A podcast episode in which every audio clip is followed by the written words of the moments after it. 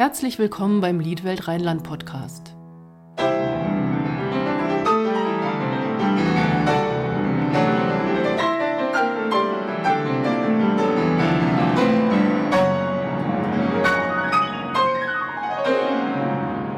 Mein Name ist Stefanie Pütz und ich spreche heute mit dem Pianisten Ulrich Eisenlohr. Hallo Ulrich. Hallo Stefanie. Du bist ja seit 2014 Professor für Liedgestaltung an der Musikhochschule Köln und du hast vor einigen Jahren alle Schubert-Lieder eingespielt. Wenn ich das richtig sehe, waren das ungefähr 700. Stimmt das? Ja, sind so an die 700. Ich habe sie nicht alle selbst eingespielt, aber dann den allergrößten Teil, also gut über 500, sind dann aus meinen Händen entstanden für die Einspielung. Und seit 2020 spielst du das gesamte Liedschaffen von Johannes Brahms ein. Ja, das ist das nächste große Projekt, was jetzt ansteht. Und äh, ich habe mich sehr gefreut, als mich ähm, das Label Naxos gefragt hat, das zu tun. Habe eigentlich gar nicht damit gerechnet. Es war eine, eine, große Überraschung für mich, aber natürlich eine sehr schöne, denn äh, die allermeisten Labels machen solche Riesenprojekte heute eigentlich gar nicht mehr. Es werden Einzel-CDs gemacht und es werden große Promis vorgestellt mit ihren Alben, aber dass wirklich Repertoire eingespielt wird, das gibt es nur noch ganz selten und Naxos tut das nach wie vor. Und da bin ich sehr froh, dass ich da mit dabei sein darf mit meinem Gebiet. Was reizt dich denn an solchen Gesamtaufnahmen oder fast Gesamtaufnahmen? Das sind ganz verschiedene Dinge. Es ist natürlich ähm, eine total spannende Sache, sich dann einzuarbeiten und wirklich mal einen, einen ganz detaillierten Blick auf so ein Gesamtövre zu werfen und sich da hinein zu vertiefen. Das sind ja auch bei Brahms ähm, unglaublich viele Lieder. Ich habe es jetzt gar nicht im Kopf. Ich glaube, es sind dann auch so am Ende um die 300. Man kennt natürlich vieles, wenn man schon viel gespielt hat und oft äh, Liederabende spielt, aber weiß Gott nicht alles. Und es ist dann immer so, dass man noch Sachen neu dazu entdeckt, wo, wo man wirklich erstaunt ist und denkt, warum habe ich das noch nie gespielt und noch nie entdeckt? So wunderschön. Es gibt halt immer wieder so ein paar Highlights bei jedem Komponisten, die dann oft gespielt werden und vieles, was eher so unbemerkt in der Ecke liegen bleibt. Und dass man da dann mal so weit kommt, wirklich sich in alles rein zu vertiefen, ist was Besonderes. Das dauert ja dann auch ein paar Jahre, ne? Also mit Proben und so weiter, die Aufnahmen oder wie sieht so ein Projekt aus? Ja, also für das Schubert-Projekt habe ich All-in Aufnahmezeit waren insgesamt 13 Jahre mit zwei bis drei CDs pro Jahr. Jetzt beim Brahms werden es am Ende mit den mehrstimmigen Liedern zusammen wohl circa 14 CDs geben und ich werde auch nicht mehr als zwei pro Jahr aufnehmen, weil wenn man wirklich sorgfältig arbeitet, dann ist es so ein Maß, was finde ich vertretbar ist. Alles, was drüber rausgeht, ist dann so ein bisschen irgendwie äh, schnell hingepfriemelt. Das mag ich nicht. Und da wird mir auch freie Hand gelassen von Naxos. Also die sind da ganz großzügig, wie ich das plane und organisiere. Da braucht man aber echt einen langen Atem, ne? Also wird dir das nicht irgendwann langweilig? Nee.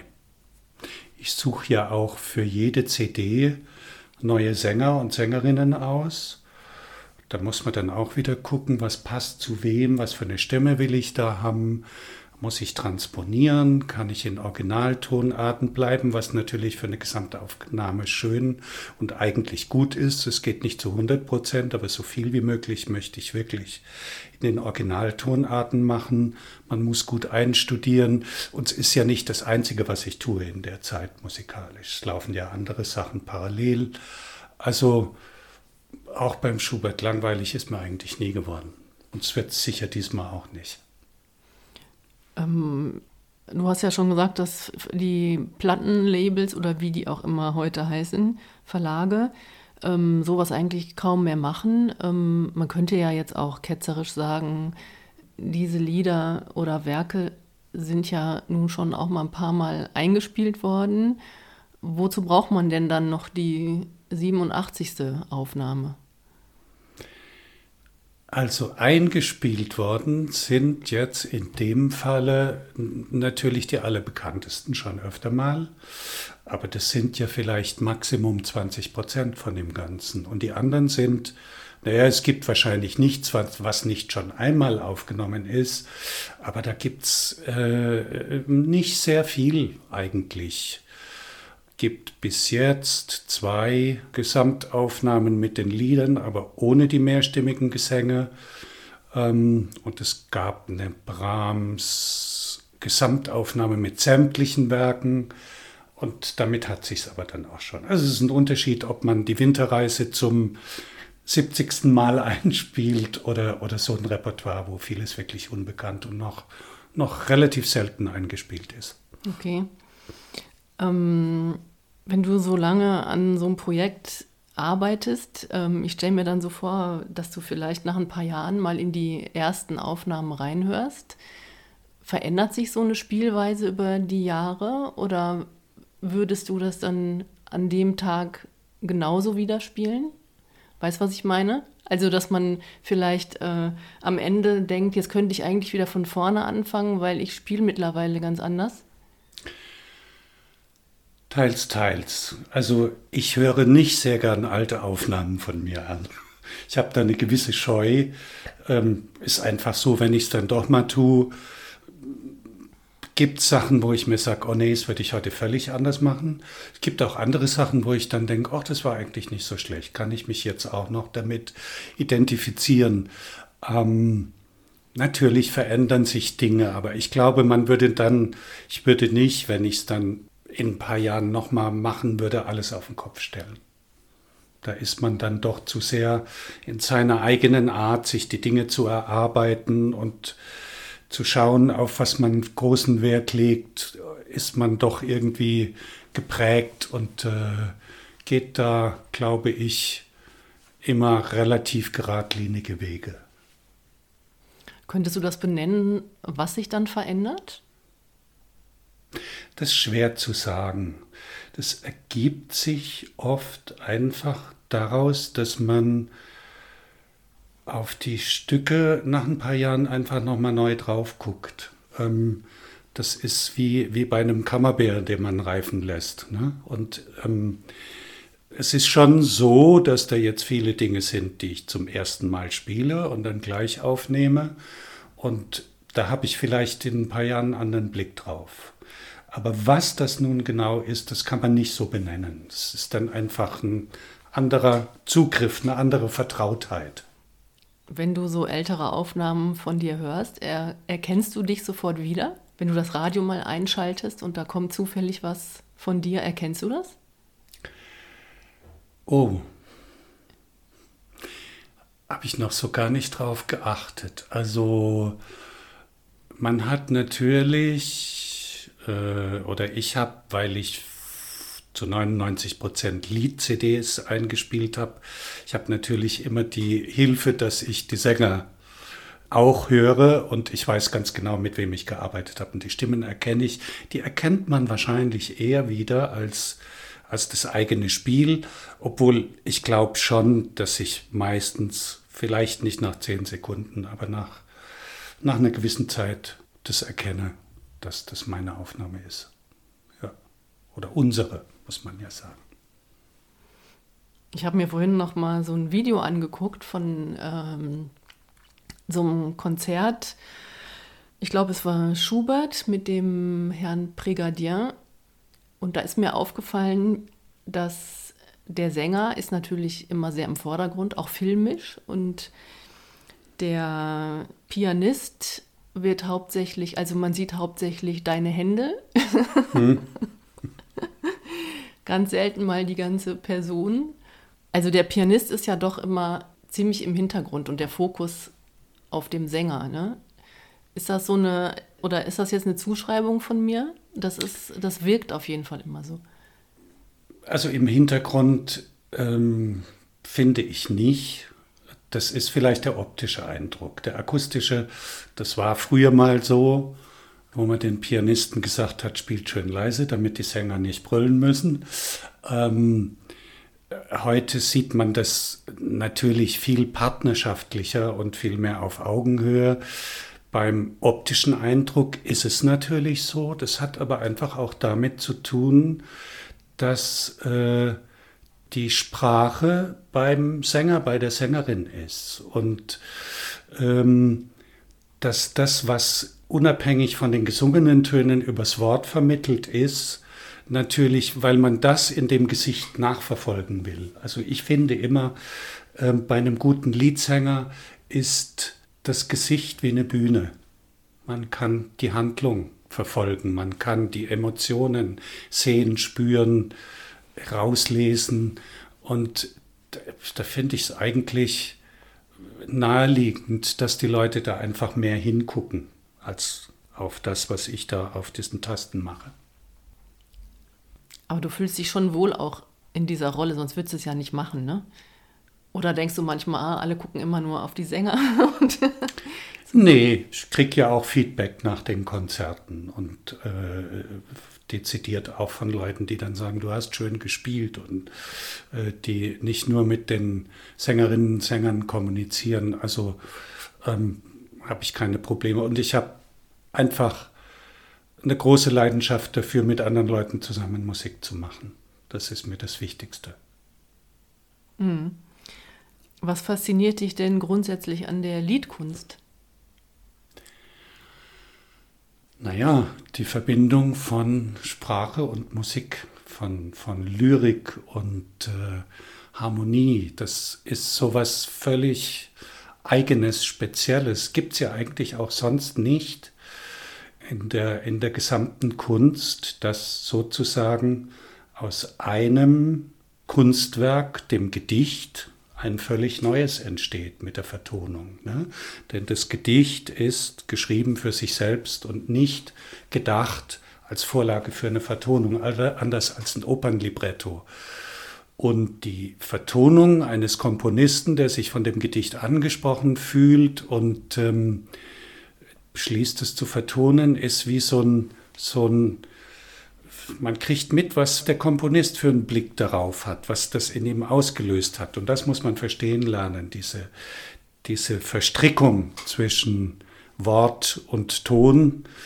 Und das finde ich was ganz, ganz Eigenes und sehr, sehr Berührendes auch. Ich kriege das auch immer mit bei den Studenten, die ja meistens von dem Soloklavierspielen herkommen und dann wirklich viele Aha-Erlebnisse haben, wenn sie plötzlich zu dem, was sie spielen, in den Gedichten eine Erklärung haben, sozusagen. Das gibt völlig Neues, macht ganz neue Türen auf. Das wollte ich auch gerade fragen. Wie kann man sowas denn jungen Pianisten und Pianistinnen beibringen? Ja, man muss sie sensibilisieren für diese Verknüpfungen. Man muss ähm, mit ihnen zusammen erarbeiten, auf was wichtig ist zu hören, zu achten, zu lesen. Da geht es dann nicht nur um Stilistik, sondern da geht es auch darum, einfach dann mal zu fragen, warum kommt denn jetzt auf dieses Wort ausgerechnet diese Harmonie? Ähm, warum macht er hier einen Taktwechsel? Was passiert denn da in, in der Handlung, wenn das vielleicht eine Ballade ist oder dies oder das? ähm, diese Verknüpfungen zu verstehen und zu lesen, ist ganz elementar, das braucht Zeit, aber ist schon auch so eine Art wie ein, wie ein Handwerkszeug, das man an die Hand kriegen muss. Ich meine, die, die Vertonung des Gedichts durch einen Komponisten ist seine Interpretation. Und wenn ich die verstehen lerne, dann habe ich ziemlich gut und ziemlich viel an der Hand an Wissen, wie eine gute, schöne, adäquate Aufführung sein soll oder zumindest in welchem Rahmen die sich bewegt. In dieser Kombination ähm, Klavier und Gesang, ähm, bei demjenigen oder derjenigen, die das dann begleitet, was, was ist da wichtiger, ähm, gut zu spielen oder gut zuzuhören? Beides. Natürlich. So ein Spruch von mir, den meine Studenten immer wieder hören, ist immer ein Ohr bei der Sängerin. Und ich glaube, man kommt irgendwann auch auf einen Punkt, wenn man die Sachen wirklich sehr gut kennt, wo man das gar nicht mehr trennt. Wo man nicht mehr denkt, das ist das, das macht die und das mache ich. Wo das einfach so zusammenwächst, dass man auch also instinktiv reagiert, wenn irgendwas mal ein bisschen anders ist auf der oder auf der Seite. Es wird dann tatsächlich, wenn das, wenn das schön und gut läuft, zu, zu einer Einheit, in der man sich bewegt.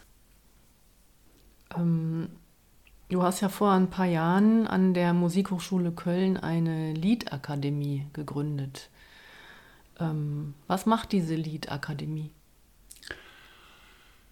Ich habe die gegründet zusammen mit meinem Kollegen Stefan Irmer, der auch Liedprofessor in Köln ist.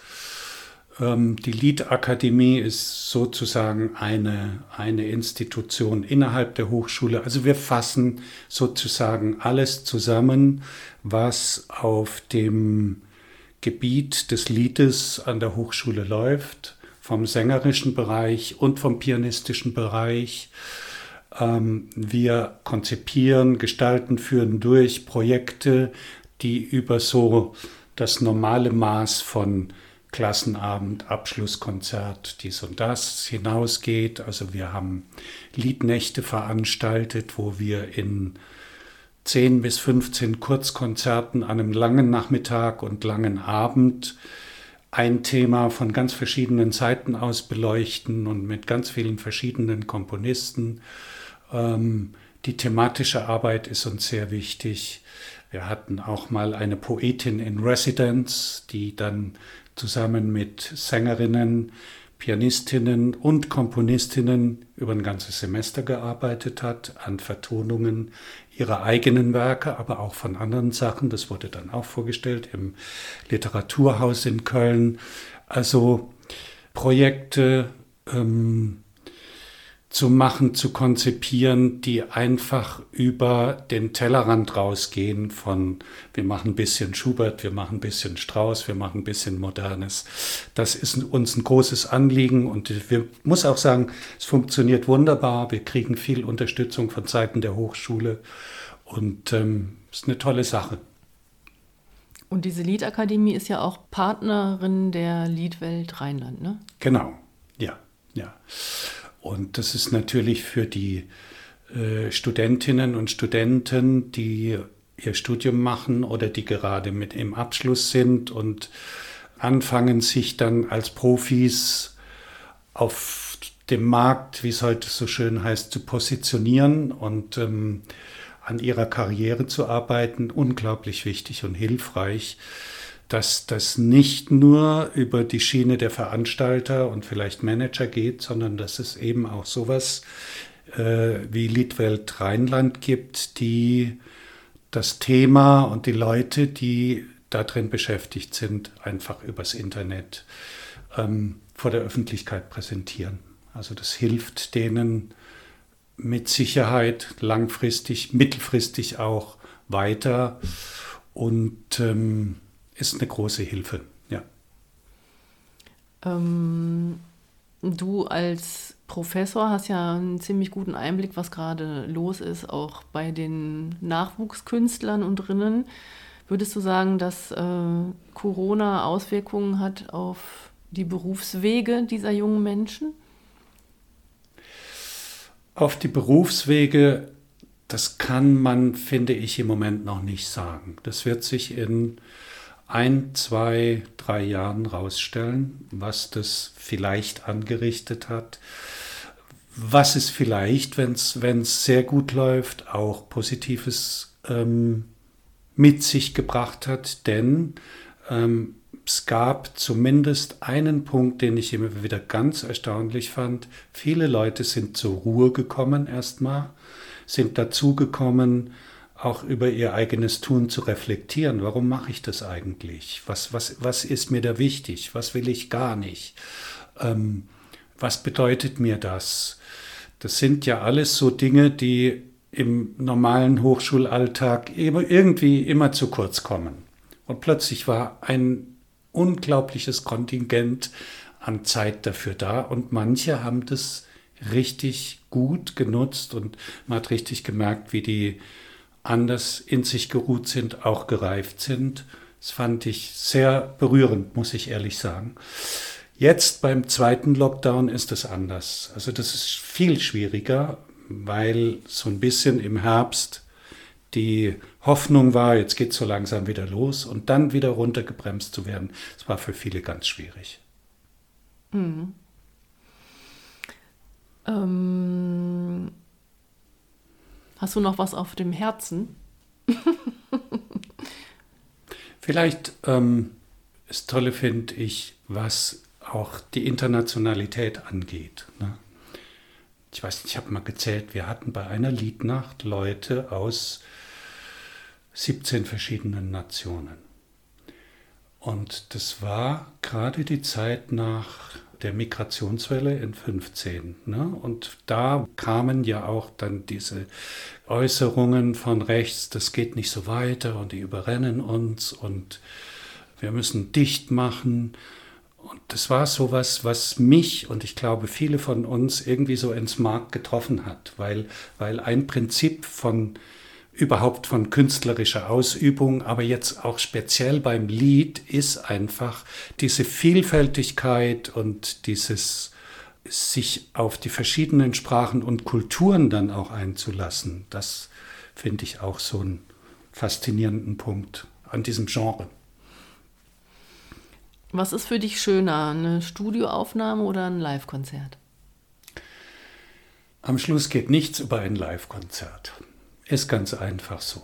Ähm, die Studioaufnahme ist natürlich auch eine völlig andere Baustelle. Also man kann eigentlich nicht Äpfel mit Birnen vergleichen.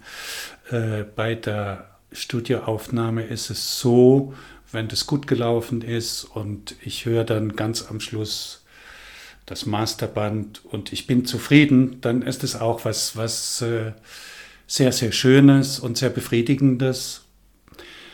Aber es ist nicht zu vergleichen mit einem Liederabend, der gut läuft, wenn man ein tolles Publikum hat und, wie sagt man heute so schön, im Flow ist und die Leute hinterher bewegt und begeistert sind. Das ist durch nichts zu ersetzen. Musik ist immer Kommunikation. Gut, dann nehme ich das mal als Schlusswort und ich wünsche dir und uns allen, dass es bald wieder sehr viele Live-Konzerte geben wird. Und ich danke dir sehr herzlich für das Interview. Sehr gerne. Danke dir.